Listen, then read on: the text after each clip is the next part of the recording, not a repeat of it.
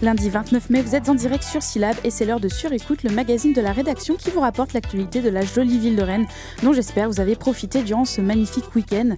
Ce soir, je suis avec Anne-Sophie. Bonsoir. Bonsoir Vicky. Alors Romain nous a abandonnés, mais vous le retrouverez dès demain pour une émission spéciale avec nos camarades de la Radio Campus d'Erlangen, qui d'ailleurs sont en train de nous observer. En attendant, ce soir, nous serons avec l'association d'éducation populaire aux sciences, les Petites Débrouillards. Le nom vous dit sûrement quelque chose puisqu'ils sont présents dans les quatre coins de Rennes avec leurs actions ludiques et éducatives. On vous en dira plus en début d'émission. Après ça, nous découvrirons une nouvelle artiste du paysage musical français, Juliette Armanet, qui était de passage à Rennes du coup et que Léo a eu l'occasion de rencontrer. Mais on ouvre tout de suite l'émission par le journal de la rédaction et c'est avec toi Anne-Sophie.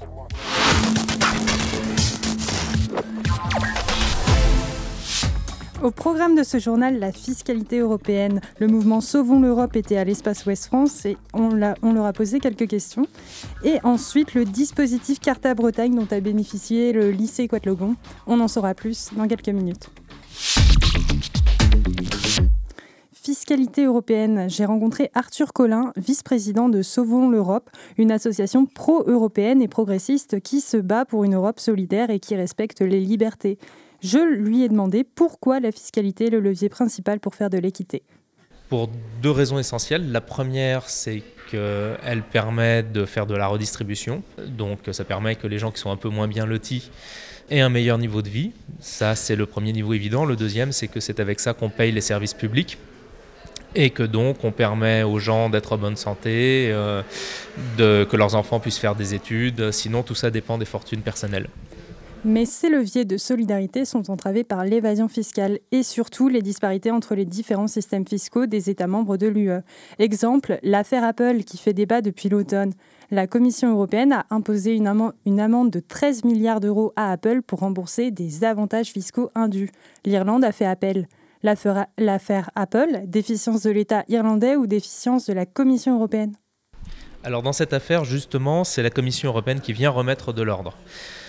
Euh, le problème, c'est que en matière de fraude fiscale, les choses se sont faites, ou d'évasion fiscale pour être plus poli, les choses se sont faites sur une déficience des États qui au départ étaient organisés et volontaires, parce que ça permettait de favoriser leurs entreprises championnes, et qui en réalité euh, leur a un peu échappé des mains. Euh, ils ne savent pas aujourd'hui par quel bout la rattraper et la Commission européenne, par sa position un peu centrale, euh, a pu intervenir pour aller obliger euh, l'Irlande à récupérer auprès d'Apple l'argent des impôts qu'Apple lui doit. Arthur Collin a fait aussi le point sur les États réticents à coopérer en matière fiscale en matière fiscale, ça se passe à l'unanimité. Donc c'est très compliqué de faire face à l'opposition de certains pays qui sont des paradis fiscaux. Le plus connu, c'est évidemment le Luxembourg, mais en réalité, le plus important, c'est l'Irlande, et les Pays-Bas ne sont pas très loin derrière. Les Panama Papers, tu t'en souviens Vicky Les LuxLeaks, ces scandales financiers ont révélé des centaines d'accords fiscaux très avantageux. Selon, selon Arthur Collin, le mouvement de traque des fraudeurs fiscaux va s'amplifier. C'est très clairement le mouvement. Les États ont besoin, avec la crise, de retrouver leur marge de manœuvre fiscale, donc ils se remettent sérieusement à lutter contre l'évasion fiscale, ce qui n'était pas le cas avant.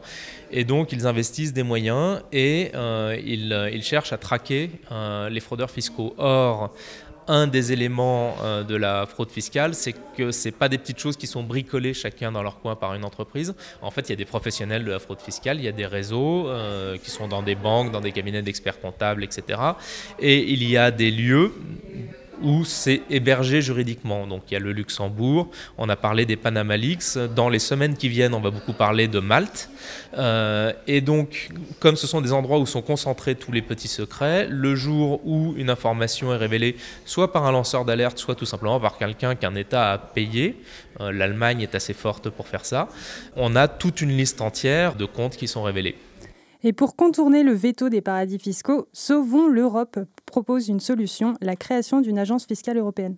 Ce que nous proposons en fait, c'est de commencer entre les pays membres qui seraient d'accord, c'est-à-dire ceux qui ont le plus à perdre, en gros tous les gros pays, qu'ils se mettent d'accord pour mutualiser entre eux des ressources, on peut appeler ça une agence fiscale européenne, on peut appeler ça n'importe comment, mutualiser ensemble des ressources de fonctionnaires qui se concentrent sur les plus gros cas d'entreprises multinationales qui ne payent pas leurs impôts et euh, de faire un diagnostic commun sur en réalité combien elles font de bénéfices dans chaque pays. Et à partir de là, chaque pays peut séparément, euh, une fois qu'il a ce diagnostic dans son pays, dire, eh bien voilà, je fais un redressement fiscal.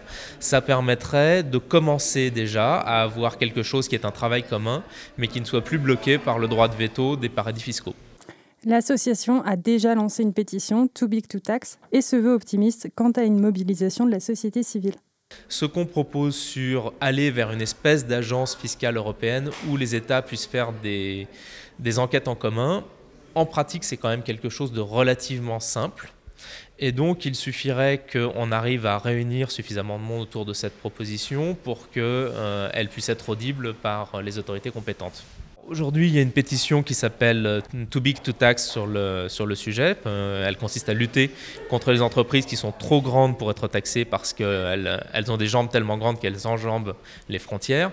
Il y a près de 20 000 signataires pour l'instant, c'est très insuffisant. Allez sur euh, Too Big to Tax et, et signer. Mais il faut quand même rappeler qu'une initiative populaire doit recevoir 500 000 signatures pour être étudiée par le Parlement européen. 20 000, c'est le début du chemin. Anne-Sophie, tu allée au lycée Cote-Longon qui a bénéficié du projet Carta Bretagne et présenté ses projets éducatifs. Mais alors, qu'est-ce que le projet Carta Bretagne? Alors, ce sont des projets qui impliquent euh, des élèves de Bretagne sur des thèmes comme la santé, le développement durable. Bon, ici, au lycée Cote-Longon, c'était plutôt l'égalité filles-garçons et la lutte contre les discriminations qui ont été mis en avant. Donc, euh, le lycée a, reçu une aide financière de la part de, la région et a réalisé notamment des clips vidéo de sensibilisation avec euh, un réalisateur, notamment Gilles Robin, sur ces thèmes. Donc, je te propose d'écouter Philippe Danty, professeur d'histoire géo. Des projets de ce genre financés en partie par la, région à travers le dispositif Carta, c'est le quatrième, si je me semble. Voilà. Donc c'est un dispositif dont on profite, on est validé à chaque fois. Nos projets euh, a priori sont plaisent, donc on nous donne les moyens de les concrétiser. Cette année, c'est très différent puisqu'on travaille euh, sur deux thèmes avec nos élèves de CAP. Les secondes ont créé une campagne publicitaire pour notre épicerie pédagogique qui existe euh, depuis l'année dernière. Donc il s'agissait de, communiquer sur cette euh, épicerie de deux manières, donc à travers un court métrage et puis la réalisation d'affiches en partenariat avec nos étudiants de BTS Industrie Graphique. Le deuxième projet est le plus conséquent aussi en termes de réalisation puisqu'on a produit cinq films et également une campagne d'affichage. Sur ce deuxième projet, Philippe Danty m'a expliqué que ses élèves ne connaissaient pas, pas toujours forcément euh, les sujets. Par exemple, la transphobie, ils le connaissaient très peu. Donc finalement, le, pari n'était donc pas gagné. Des sujets euh, délicats. Et dans un premier temps, euh, il y avait une prise, euh, oui, une certaine prise de risque à leur présenter euh, cette, perspective. Dans un premier temps, clairement, il n'y a, pas eu de défiance, il y a eu plutôt euh, le sentiment d'aborder des sujets tristes, anxiogènes et qui pouvaient même renvoyer à certains des choses difficiles. Et puis, grâce à l'intervention de deux personnes, de deux responsables d'Amnesty Rennes, qui ont su animer deux ateliers de manière très, très satisfaisante, je crois que les élèves ont, se sont engagés sans trop de difficultés à, créer cette campagne. Voilà, après une première impression, ils ont un peu mitigé en se disant c'est pas très drôle. Je crois qu'ils se sont quand même appropriés ces thèmes et ont, ont vraiment eu envie de s'engager. Euh, alors chaque groupe a choisi son, son fer de lance. Donc c'était euh, l'homophobie, la transphobie, les violences faites aux femmes, le sexisme. Les élèves ont rencontré Séléné, une personne transgenre qui est venue leur confier son parcours. Et j'ai demandé à Philippe Danty qui avait eu l'initiative de jouer la carte de l'humour après lors des clips vidéo sur des sujets aussi sensibles. Les élèves ou le prof? Les deux, compte tenu de la, gravité, du sérieux des sujets, je pense que c'était un choix partagé de se dire qu'il fallait apporter des, formats et des tons très différents et que parfois on pouvait faire passer des messages euh, délicats avec de l'humour et je pense que ça fonctionne assez bien en ce qui concerne le harcèlement. J'ai demandé à un élève qui a participé au projet de me donner son avis pour comprendre ce qu'il avait tiré de cette expérience. Je m'appelle Gédéon Kabankaya, je suis en 2 CAP ECMS. J'ai participé à peu près dans tous les projets, euh, sauf celle avec euh, Dans notre société, à présent, ces sujets, c'est quelque chose de sensible. Euh, on les voit partout, euh, tout autour de nous, dans nos entourages, même avec des gens qu'on connaît euh, qui subissent ce genre de choses, ou qui sont, voilà, qui sont spectateurs, mais qui n'osent pas aller défendre ou bien en parler. Du coup, avec ce genre de spot de sensibilisation, ça nous permet de voir les choses autrement, tel que le reportage avec Séléné. Moi, par exemple, ça m'a permis de, voir les transsexuels différemment parce que je savais pas du tout vraiment, je savais pas vraiment ce que c'était. Du coup, avec cela, j'ai pu vraiment avoir, euh, me faire une idée précise de ce que c'est. Forcément, je vais demander ce qu'est pour lui une personne transgenre. Une personne transgenre, c'est une personne euh, qui, euh, au début, avait un sexe, puis a, on va pas dire changer, mais on va dire euh, pa- passer d'un sexe à un autre, pas par des changements physiques principalement, et aussi changements de comportement. Parce qu'une fille ne se comporte pas vraiment comme un garçon, et un garçon ne se comporte pas comme, comme une fille. Et ce qu'on a vu avec Séléné. Parce que moi, sans, sans, sans, sans la voir, j'aurais pas dit que c'était un garçon avant. Là, on voyait bien que c'était c'était devenu une, une vraie femme. Un exercice pédagogique, mais qui a quand même plu à cet élève. J'étais surpris parce qu'au début, le prof, il nous disait, ouais, ça serait bien, ça serait bien. Mais en regardant, j'étais agréablement surpris. Je me suis dit, bah, c'était en fait, c'était mieux que ce que j'espérais. Et voilà, très content. C'est la fin de ce journal. Merci Anne-Sophie. On va recevoir Johan et Nawel de l'association Les Petits Débrouillards sur notre plateau. Mais avant ça, on écoute La Savesse sur syllabe.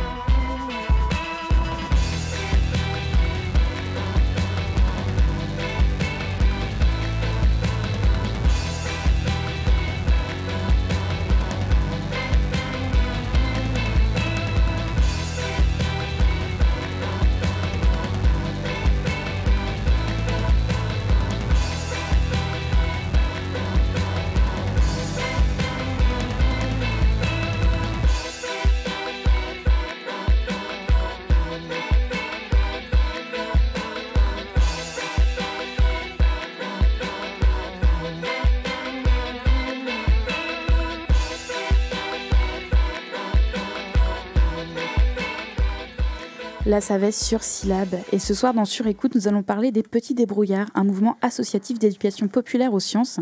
Un mouvement large puisqu'il existe à l'échelle internationale. Mais ce soir, nous sommes avec Johan, directeur de l'association au Grand Ouest, et Naël, service civique à l'antenne rennaise. Bonsoir. Bonsoir. Alors, si vous êtes avec nous ce soir, c'est parce que le 10 juin, vous organisez à Rennes l'Assemblée générale des Petits Débrouillards, donc pour les adhérents, bien sûr, mais aussi les curieux. L'occasion pour nous ce soir de revenir plus amplement sur votre association et ses actions. Alors, justement, vous travaillez euh, notamment auprès des jeunes et contre contribuer à en faire des citoyens actifs grâce à des actions guidées par un ensemble de convictions et de valeurs éducatives. Alors je me tourne vers toi, Johan. Peux-tu nous en dire plus justement sur ces valeurs des petits débrouillards? Alors les Petits Débrouillards, c'est une association d'éducation populaire à la culture scientifique et technique. Euh, alors des grands mots pour dire beaucoup de choses. Euh, association d'éducation populaire, c'est qu'on a vocation à euh, faire émerger les grandes questions de notre société. On va voir hein, le vivre ensemble, euh, le numérique, euh, etc. Et euh, pour euh, faire émerger ces questions-là, nous, on a décidé d'utiliser euh, les outils de la science et de la technique. Alors ça, euh, c'est la partie communication, mais je peux vous le faire en version euh, pouvoir public. L'association des petits débrouillards Grand Ouest, c'est une association qui couvre le territoire normand, breton et euh, pays de la Loire, avec 13 antennes, 30 salariés, un chiffre d'affaires de 2 millions d'euros, 65 000 bénéficiaires, dont 850 personnes formées. On va y revenir, parce qu'on a aussi une formation avec l'Université Rennes 2, ce qui pourrait peut-être vous intéresser. Euh, 14 000 heures d'animation dans et hors les murs. On va y revenir aussi, parce qu'on a une spécificité euh, d'intervention sur euh, des dispositifs mobiles d'intervention euh, dans les quartiers prioritaires de la ville. Et euh, 300 partenaires adhérents, publics et privés. Donc voilà, euh, un, large, un large terrain à, ratisser et beaucoup d'actions. Alors ce soir, on va pas pouvoir aborder euh, tout parce que bien sûr, il y en a énormément. Mais euh, pour s'intéresser au numérique, enfin le côté voilà, nu- numérique, il y a une action récente qui a été mise en place en 2017, hein, que vous avez euh, inauguré, si on peut dire. C'est le lab itinérant des collèges. Donc c'est un Fab Lab mobile qui vient de terminer sa première tournée dans 10 collèges d'Ille-et-Vilaine. C'est en partenariat avec le conseil départemental. Alors pour commencer, vous pouvez nous expliquer un peu le principe déjà du Fab Lab et des séances que vous proposez aux collégiens. Euh, Nawel, tu veux nous en parler? Ouais, bien sûr. Euh, en fait, ça fonctionne sous forme de. c'est une expo, du coup. Enfin, c'est pas une expo, mais c'est euh, notre camion euh, itinérant qui. Evan Levan, du coup, qui, qui s'installe dans les collèges. Donc, c'est un gros camion coloré avec des imprimantes 3D, euh, avec tout ce qu'il peut avoir autour de numérique, en fait. Et c'est pour éduquer, justement, les collégiens au numérique, à ces grandes questions de numérique. Par exemple, on a un parcours, du coup, Timio, un parcours impression 3D un autre parcours qui s'appelle Facebook en carton, c'est-à-dire qui va être euh, qui a comme propos de, sensibiliser un peu ces jeunes aux réseaux sociaux à travers une mise en scène des réseaux sociaux euh, autres que numériques, c'est-à-dire que ça fonctionne sous forme de presque de jeu de cartes, de jeu de rôle en fait, et ça permet de justement de s'approprier un peu ces grandes questions euh, des réseaux sociaux, de ce que ça représente pour eux, pour, leur entourage, donc ça marche plutôt bien. Donc un, un Fab Lab mobile qui est là en fait pour familiariser aux, usages numériques. Alors justement, pourquoi avoir choisi cet angle du Fab Lab et du côté du faire soi-même et justement sortir de, des ordinateurs et de l'Internet pour, euh, pour euh, familiariser justement à, ces usages? Euh, je pense que premièrement, ça va être, c'est pour permettre aux jeunes de, se rendre compte des possibilités que représente le numérique, autre que uniquement sur sur chez eux, sur leur ordinateur. Là, c'est-à-dire qu'ils peuvent travailler ensemble euh, sur un projet, par exemple, qui va être, s'ils veulent euh, imprimer quelque chose, con- concevoir quelque chose de A à Z euh, en le, en le dessinant, en le modélisant euh, avec un logiciel, ensuite en l'imprimant, ensuite en le customisant, ils peuvent de A à Z, c'est-à-dire que euh, ils peuvent euh, mettre en, en pratique un cheminement euh, tout seul. Quoi. Et donc, euh, toi, tu as participé à ces, à ces séances. Donc, voilà, euh, une tournée donc, dans 10, 10 collèges d'Ille-et-Vilaine, on le disait. Quelles observations ou conclusions euh, t'en tires de ce travail, justement, avec les collégiens, avec les collégiens sur ces problématiques? Je pense que déjà, ce qui était assez flagrant, c'est que très peu d'élèves, c'est-à-dire que très jeunes, ils sont très jeunes, sensibles à ces, à, ces, à ces réseaux sociaux, que ce soit Snapchat, Facebook, même Twitter. Nous, c'est quelque chose qu'il n'y avait pas tellement à notre époque, enfin, du moins, euh, c'était vraiment les, balbutiements. Et là, c'est- c'est-à-dire que c'est quelque chose de très commun pour eux et ils vont avoir tendance à banaliser un peu ces usages-là. Et c'était bien un peu de leur euh, de, re- de recontextualiser un peu la chose en fait, notamment pour Facebook, pour Snapchat, euh, à travers ce que ça représente, les enjeux, comme je vous disais tout à l'heure. Et ça permet de, vraiment faire en sorte qu'ils se rendent compte que, tout ce qu'ils font ont un impact plus tard. Enfin, c'était relativement intéressant. ouais. Ouais, donc une nécessité euh, de les éduquer en fait à leurs usages qui peuvent paraître euh, quotidiens, mais qui ne se Exactement. rendent pas encore euh, compte des peut-être conséquences d'une mauvaise utilisation. Tout à fait. Et en parallèle de ça, donc un autre atelier qui est un peu sur peut-être le même principe, le Débrouillolab. Donc c'est des samedis sous forme de laboratoire numérique. Donc c'est un autre format. À quoi il, il ressemble? Euh, c'est-à-dire qu'on a deux animateurs. Euh, ça, c'est un format un peu plus intimiste, disons. C'est-à-dire que c'est 5, 10, 15 participants euh, sur, une, thématique. Euh, par exemple, euh, les deux dernières thématiques étaient Customise ton robot. Donc là, nous, on a un partenariat avec Bicéphale, une marque d'imprimante 3D rennaise. Et donc, ces jeunes, ce jeune public vient au sein de notre local, apprend à concevoir, modéliser, imprimer des objets qu'il qu'il le souhaite. Et, voilà, donc on y change autour de cette thématique-là. Et donc c'est gratuit, ouvert à tous. On peut peut-être le dire. La dernière session, elle a lieu le 10 juin prochain. Donc c'est dans votre local, euh, Ouais. 13 bis boulevard du Portugal au Blône. Tout à fait. Donc euh, cette fois-ci, ce sera également Customise ton robot, c'est ça? Exactement, ouais. Donc ce sera l'occasion de modéli- modéliser, imprimer euh, avec, avec euh, oui, l'imprimante 3D, mais euh, aussi une- un moyen aussi pour apprendre à programmer, non? C'est ça? Exactement. Il y a une partie de programmation de code qui est aussi intéressante. Et quand on voit que le code maintenant euh, fait partie presque inhérente de. Enfin, que le code, euh, on l'apprend très jeune dès maintenant. Donc c'est une notion qu'on essaye de transmettre euh, assez jeune. Donc euh, il y a un travail de médiation auprès des jeunes, mais euh, c'est pas seulement ce que vous faites, puisque vous proposez également des formations à l'animation euh, scientifique. Il y en a une notamment euh, à Rennes 2, euh, peut-être que vous voulez en toucher un mot, on l'a découvert lors de Moment Fac, c'était en, en mars dernier. C'est un... Johan, tu peux peut-être en parler, tu as l'air...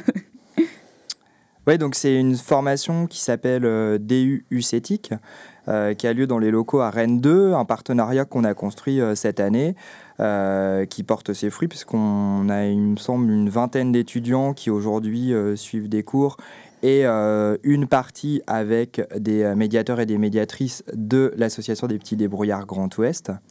Une formation à la médiation scientifique qui euh, est à destination des personnes qui étaient euh, plutôt décrocheurs scolaires ou qui avaient euh, peut-être pas forcément un accès privilégié à l'université. Il faut le remarquer parce que à travers cette formation, on peut aussi souligner la particularité de l'association des petits débrouillards Grand Ouest, qui est d'amener la culture scientifique et technique dans les endroits où on ne s'attendrait pas à la voir.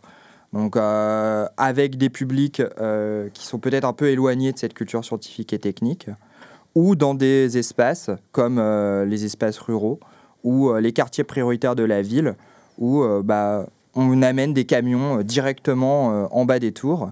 Voilà, je m'égare un petit peu. Je laisse poser la prochaine question. En parallèle du coup de, de ce diplôme, vous avez aussi des formations qui cette fois-ci sont en extérieur de l'université pour former encore une fois à l'animation scientifique. Il y aura même plusieurs week-ends en septembre. Est-ce que également tu peux nous en parler un peu puisque celles-ci sont ouvertes à tous? Voilà, donc la formation initiale d'animateurs et d'animatrices scientifiques. Donc c'est euh, un peu le basique de notre association. C'est un peu une porte d'entrée aussi pour venir faire de l'animation. Et on recherche des animateurs et des animatrices tout au long de l'année. Euh, une petite formation qui peut durer de 1 à 2 jours, dans lequel on apprend euh, notamment plusieurs défis scientifiques qu'on peut réaliser dans le quotidien. On y apprend également la démarche scientifique, qui est une démarche pédagogique qu'on a développée. Euh, et euh, grâce à tous ces éléments-là, on est en mesure, après euh, ces deux journées de formation, de venir faire de l'animation comme Nawel a pu le faire à de nombreuses reprises lors de son service civique. Juste pour rappeler les, dates, les trois week-ends dont- tu as parlé, on se peut se retrouver le samedi 16 septembre, le 23 et 24 septembre, ainsi que le 7 et le 8 octobre. Et vous pouvez retrouver l'ensemble de ces formations, donc qui sont à destination de tout le monde et accessibles à tout le monde, même aux personnes qui ne sont pas forcément des experts de la science, euh, sur notre site internet www.lespetitsdébrouillardsbretagne.org. Donc ça, c'était l'aspect euh, formation, voilà, pour euh, de- devenir un médiateur euh, à la culture scientifique. Alors les petits débrouillards, c'est voilà beaucoup de sciences numériques, mais c'est aussi développer le sens du partage, de la solidarité et du respect de l'autre. C'est dans d'ailleurs cette optique qu'on a pu vous croiser très récemment avec une exposition lors de Rennes au pluriel. Voilà, c'est terminé la semaine prochaine, mais Anne-Sophie, tu peux peut-être en toucher un mot. Oui, euh, donc cette exposition, euh, comme tu le disais, elle a eu lieu très récemment, du 15 au 24 euh, mai. C'était au Centre social Carrefour 18. Et quel accueil vous avez reçu lors de cette escale? Alors, un très bon accueil. Principalement un public jeune, périscolaire. Donc, c'était une centaine d'élèves d'écoles élémentaires, de collèges, ainsi qu'une cinquantaine d'enfants et de jeunes d'accueil des loisirs et en accompagnement à la scolarité, qui ont été accueillis par des animateurs du centre social et des animateurs euh, des petits débrouillards de Rennes. Mm. Et euh, le grand public aussi- euh, était aussi bienvenu, bien évidemment. Oui, justement, tu rebondis sur ma question suivante. En fait, vous vous destinez plutôt à un public jeune, les 8-14 ans. Comment, comment vous vous y prenez pour sensibiliser ces jeunes-là au, au racisme, aux notions d'égalité, de, de diversité, puisque c'était le sujet de cette exposition?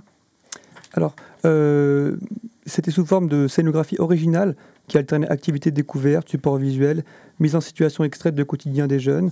Euh, c'était aussi en adoptant une démarche scientifique pluridisciplinaire, que ce soit euh, biologique, génétique, euh, historique, sociologique, ethnologique, et qui permettait de se questionner sur ces représentations de l'humain, du vivre ensemble. Donc voilà, il y avait des grandes questions abordées, que ce soit le, les préjugés racistes, antisémites, le sexisme, l'homophobie, euh, l'interculturalité. Euh, donc c'est à travers plein de petits modules, euh, de petits modules interactifs, et les jeunes étaient très réceptifs. Enfin, quand je dis les jeunes, que ce soit les jeunes, les jeunes au- aussi bien que les personnes plus âgées.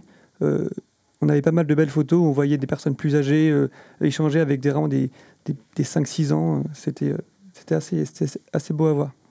Justement, tu disais que les jeunes étaient euh, plutôt très réceptifs. Est-ce que c'est plus facile de parler aux jeunes euh, euh, de, de ces thématiques-là ou pas forcément? Euh, ça dépend parce que je pense que c'est peut-être plus, ils sont peut-être plus réceptifs de dans la, dans la façon où ils n'ont pas tellement de. Je pense qu'à leur âge, ils n'ont pas encore trop d'a priori marqués Mm. sur cette grande question. Mais d'un côté, c'est-à-dire qu'il faut, il faut adopter un, un discours, une démarche qui est peut-être plus, peut-être plus, euh, peut-être plus ludique, plus interactif, justement à travers ces modules. Mais euh, au final, ouais, ils, en sortent euh, peut-être même grandis et, et euh, instruits. C'est plus ouvert, disons. Oui, alors c'était une exposition interactive. Il y avait 12 activités, je crois. Est-ce que tu peux m'en détailler plusieurs ou comment, comment ça se passait concrètement? Alors c'était, euh, par exemple, on avait, euh, à travers, euh, on- avait des, des éléments qui étaient par exemple des cheveux, des cheveux roux, blonds, euh, une peau et euh, il fallait essayer de, de, matcher euh, les, ces, éléments-là à, euh, par exemple, à plusieurs petits personnages ou à, des prénoms, euh, à travers des fils qu'on branchait dans les, dans les petites prises.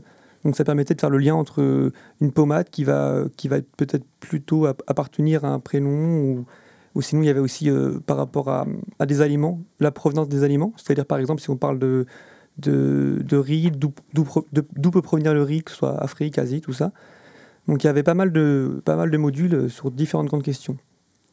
Et Johan, je reviens vers toi. Euh, Est-ce qu'il y a d'autres euh, enjeux pédagogiques, euh, outre euh, déconstruire les préjugés? Ouais, alors euh, tout à l'heure, on a parlé de la question du genre sur euh, votre euh, petite, petit programme précédent. Euh, avec euh, Carta, c'est ça euh, Oui. Voilà. carte à Bretagne. Euh, et ben nous, par exemple, on a une, une exposition qui s'appelle Sex Braze et qui traite également de la question du genre, qui traite également de la relation affective, et euh, avec un troisième module qui traitera euh, a priori euh, des pratiques sexuelles. Euh, donc euh, voilà, ça peut être une, euh, un, un des projets qu'on peut présenter. Mais on a également un axe aux transitions écologiques.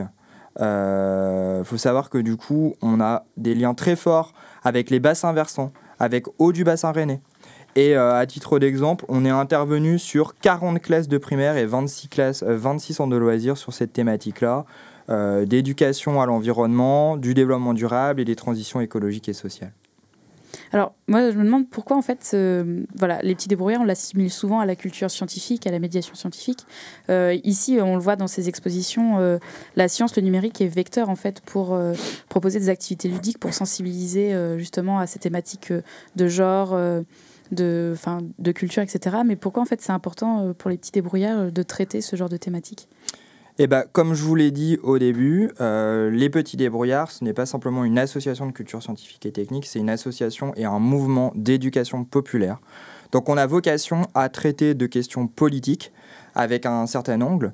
euh, qui peut être euh, de mettre en débat les différents acteurs qui peuvent avoir, des points de vue différents, mais également amener du contenu pour créer le débat.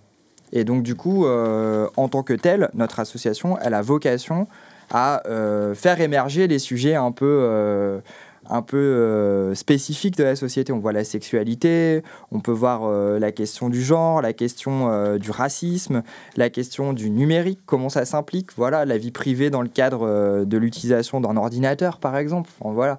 Et, et donc du coup, en abordant ces thèmes avec cet angle-là, on répond à notre mission d'intérêt général, parce qu'il faut savoir que les petits débrouillards sont quand même principalement euh, financés par des subventions publiques. J'allais y venir. Donc, euh, on a une mission d'intérêt général qui est celle de faire émerger les grands sujets de société et de les mettre en discussion pour qu'on fasse avancer euh, le bien commun. Et euh, pour euh, voilà, les, les auditeurs qui sont intéressés, parce qu'on l'a vu, là, les petits débrouillards, c'est des actions riches, c'est des, valeurs importantes. On peut vous rencontrer euh, très prochainement à Rennes, parce que pour les auditeurs rennais, euh, donc ça sera le 10 juin avec l'AG, mais on peut vous rencontrer aussi jeudi. Euh, euh, Nawel, tu veux peut-être nous en parler un petit peu euh, de cette soirée euh, des petits débrouillards? Johan, je t'en prie. Merci Nawe. Je me suis occupé de ça tout l'après-midi. Je pensais qu'il me laisse faire ça. Euh, donc effectivement, euh, une fois par mois, on a un rendez-vous, une soirée associative dans lequel on peut inviter les copains et les copines à venir découvrir euh, du coup euh, toutes les activités qu'on fait euh, sur notre association. Alors découvrir des activités, ce n'est pas vivre une conférence. On va vous expliquer en détail les différents éléments de nos activités, mais on va pratiquer ensemble des choses parce que pour nous, la pratique en lien avec le quotidien, c'est l'essentiel de notre activité. Donc on vous propose jeudi prochain, donc jeudi 1er juin à 19h au local de Rennes, 13 bis boulevard du Portugal, 35 200 Rennes. Donc ça, ça se situe à côté du métro Italie. Donc on a vraiment 100 minutes, hein, donc euh, il ne faut pas hésiter à prendre le métro pour venir. Une soirée associative avec trois petits ateliers sur les trois axes euh, qu'on a ciblés pour cette soirée. Un axe numérique, réfléchir avec un ciné-débat à la question de, euh, du rapport au temps en lien avec le développement du numérique. Une deuxième activité sur euh, l'écologie avec euh, un jeu qui s'appelle Game of Glaçon. Donc l'idée c'est euh, voilà de, on a chacun un petit glaçon et on a tout un processus de jeu qui peut nous permettre, enfin qui nous invite à faire fondre le glaçon du voisin. Et euh, un troisième atelier sur euh, la solidarité internationale en lien avec le CRIDEV, qui est une association qui du coup développe ces sujets-là et qui euh, demain matin propose une formation aux volontaires en service civique pour qu'on puisse voilà nous euh, se faire passeurs de ces idées-là parce que on a vocation également en tant que mouvement d'éducation populaire euh, de ne pas être en compétition contre les autres mouvements mais vraiment faire avec et donc, euh, bah, je vous propose de nous retrouver euh, jeudi prochain pour vivre ces trois ateliers. Et après, on a un petit buffet avec des producteurs locaux et euh, on peut amener un petit coup à boire pour ceux qui veulent. Donc l'occasion euh, de rencontrer les petits débrouillards et voir euh, la bonne ambiance qui a l'air de régner euh, dans votre local. Et du coup, le 10 juin, vo- votre AG, donc, qui est également ouvert aux curieux, qui, bon, on n'aurait peut-être pas l'occasion de venir jeudi vous rencontrer. Voilà, donc gros temps fort de l'année, l'AG. Alors, il faut savoir que du coup, euh, les dirigeants de l'association ont changé là depuis un an. Euh, on est euh, des dirigeants jeunes, on a tous moins de 30 ans. Euh, et euh, bah là, sur cette AG, on a décidé de vraiment d'innover. euh, avec une partie statutaire le matin, avec- on va utiliser des outils pour permettre de poser des questions en live avec une partie numérique, etc. Et l'après-midi, une déambulation dans les lieux associatifs Rennais, éducation populaire et économie sociale.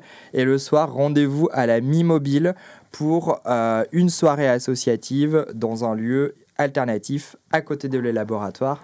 Et ça promet d'être sympa. Donc euh, deux beaux, deux beaux rendez-vous à venir. Euh, bon bah si on rate ça aussi, on peut vous retrouver euh, très facilement sur internet, notamment sur les réseaux sociaux. Les petits débrouillards Grand Ouest, les petits débrouillards aussi Rennes, parce qu'il y a l'antenne rennaise. Vous avez peut-être un dernier mot à ajouter pour motiver encore plus les auditeurs à vous rejoindre. Si je peux me permettre, vous pouvez retrouver toutes les infos concernant nos deux temps forts sur justement nos réseaux sociaux. Et avec les inscriptions, il y a tout ce qu'il faut, tous les éléments. Oui, parce qu'on n'a pas précisé pour euh, l'AG, il faut s'inscrire avant le 4 juin. Donc euh, on a jusqu'à dimanche pour euh, se, se décider à venir vous, vous rejoindre, au moins juste apprendre à vous connaître. Un dernier mot peut-être à ajouter Ouais, un dernier mot. Euh, très en prise avec euh, ce qui s'est passé ces derniers mois. Euh, c'est une invitation et un appel aux jeunes, aux moins jeunes, à venir rejoindre les mouvements d'éducation populaire pour remettre du débat au sein de la société et puis qu'on s'éclate tous à s'amuser avec ces sujets-là. Yoann Nawel est avec nous pour les petits débrouillards. Merci beaucoup d'être venu dans Surécoute. Merci Anne-Sophie. Nous, on va continuer euh, avec euh, de la musique. euh, Juliette Armanet que Léo a rencontré début mai. Mais avant ça, on écoute un morceau de Colorado sur Syllab.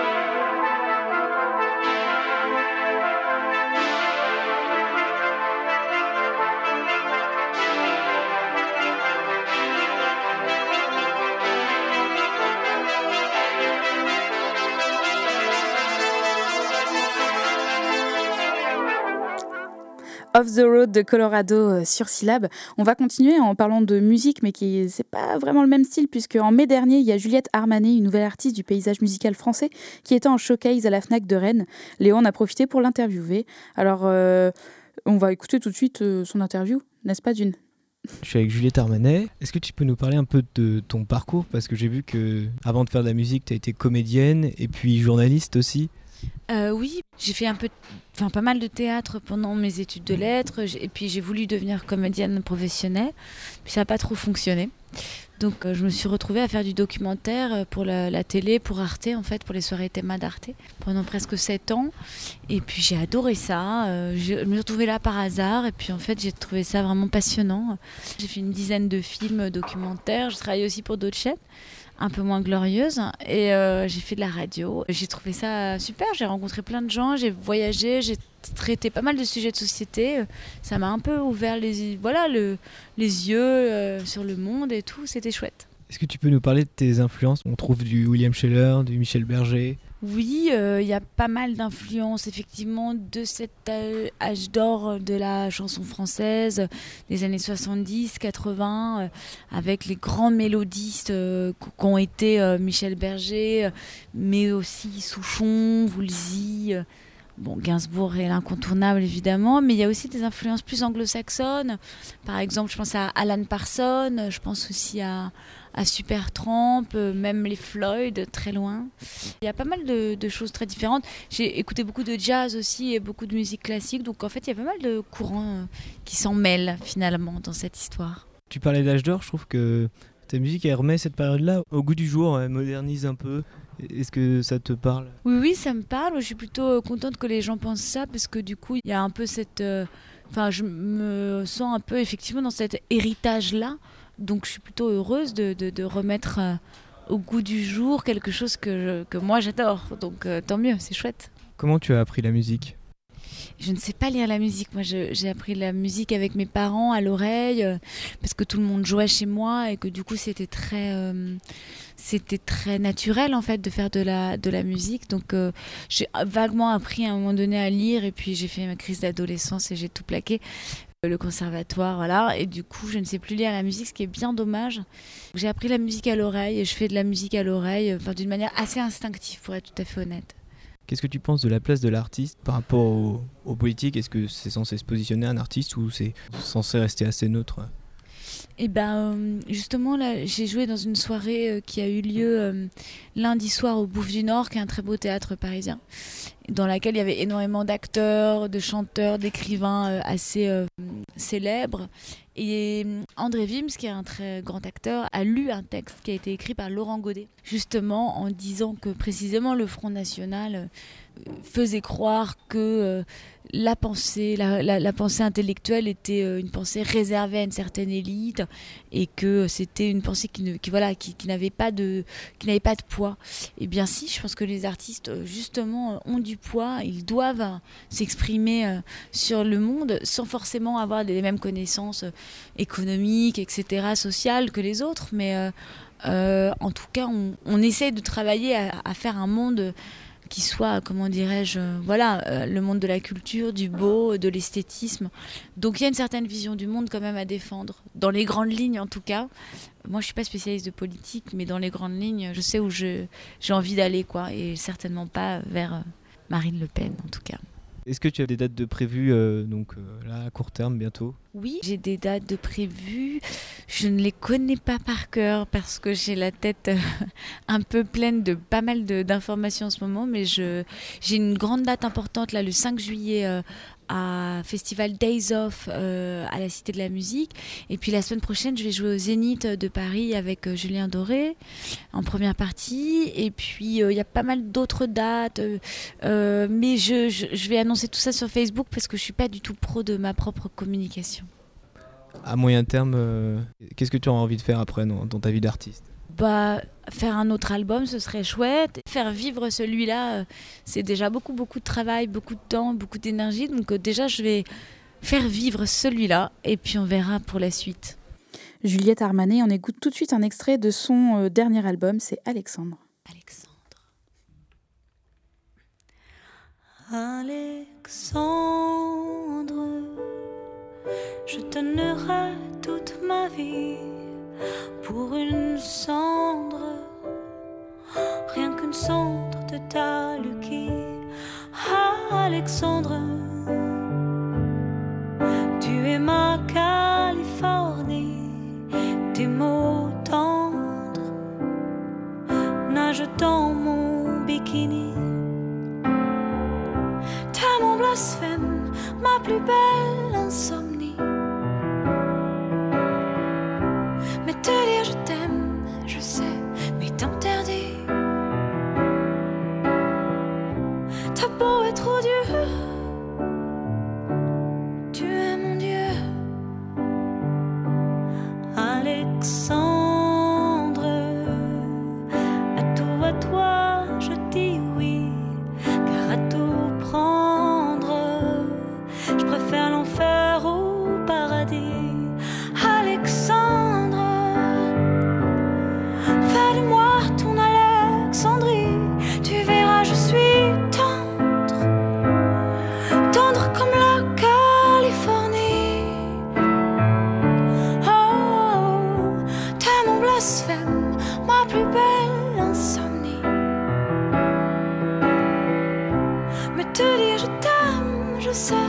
Don't.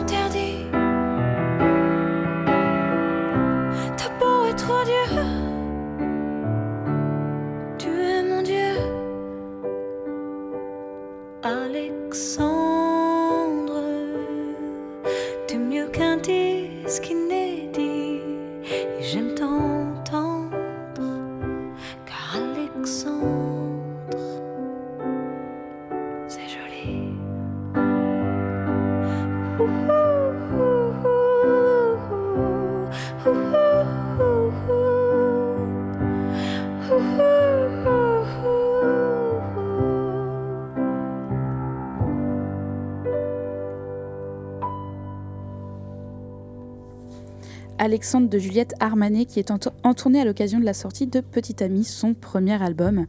C'est fini sur Écoute pour ce soir. Merci à Johan et Naël des Petits Débrouillards qui étaient avec nous. Léo et bien sûr euh, Dune à la réalisation. Merci Anne-Sophie de m'avoir accompagnée. Nous, euh, on ne se retrouve pas demain. Ce sera Romain et nos camarades de, la Radio Campus euh, d'Erlangen, quand je, comme je disais au début. Oui, j'ai un très bon accent allemand, je le sais. Et ben, ça sera à 18h demain sur Syllab. Nous, on se retrouvera mercredi en direct cette fois-ci. Mais d'ici là, passez une bonne soirée.